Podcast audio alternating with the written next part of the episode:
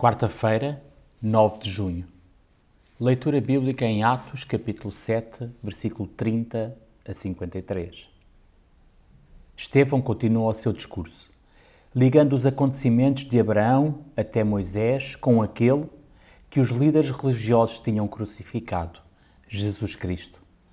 De facto, a prioridade de Estevão nessa situação complicada era anunciar Jesus Cristo através das Escrituras que eles estudavam. No Antigo Testamento vemos o grande plano de Deus a respeito da nossa salvação, porque as Escrituras apontam para Jesus. Pense nisso, leitor. Desde o princípio, Deus já tinha o seu plano pronto para nos salvar.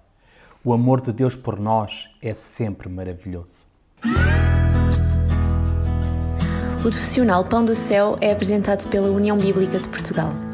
A União Bíblica é uma organização cristã internacional e interdenominacional que usa a Bíblia para inspirar crianças, adolescentes e famílias a conhecerem a Deus.